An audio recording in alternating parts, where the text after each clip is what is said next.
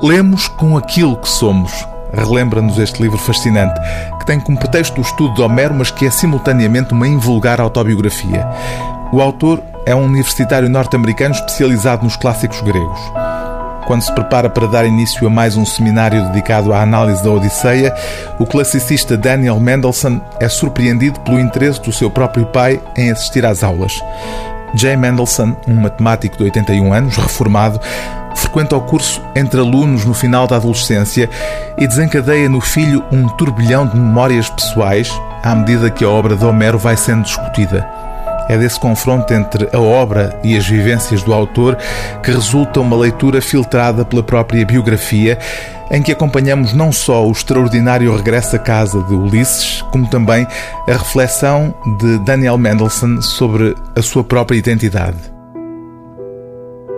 A hábil manipulação que Homero faz dos regressos a casa, pondo-os em paralelo, escreve a dado passo Daniel Mendelssohn, recorda-nos uma verdade psicológica bem conhecida, que é, muitas vezes, impossível chegarmos a ter um entendimento sério de como é a nossa própria família, de quais são as suas fraquezas e forças, os graus relativos do seu convencionalismo e da sua excentricidade, a sua normalidade ou patologia, até termos idade suficiente para a compararmos de forma inteligente com as famílias de outras pessoas.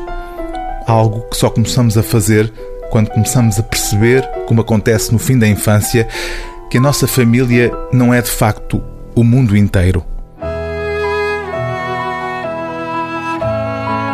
O livro do dia TSF é Uma Odisseia, um pai, um filho e uma epopeia, de Daniel Mendelssohn, tradução de Paulo Osório de Castro, edição Elsinor.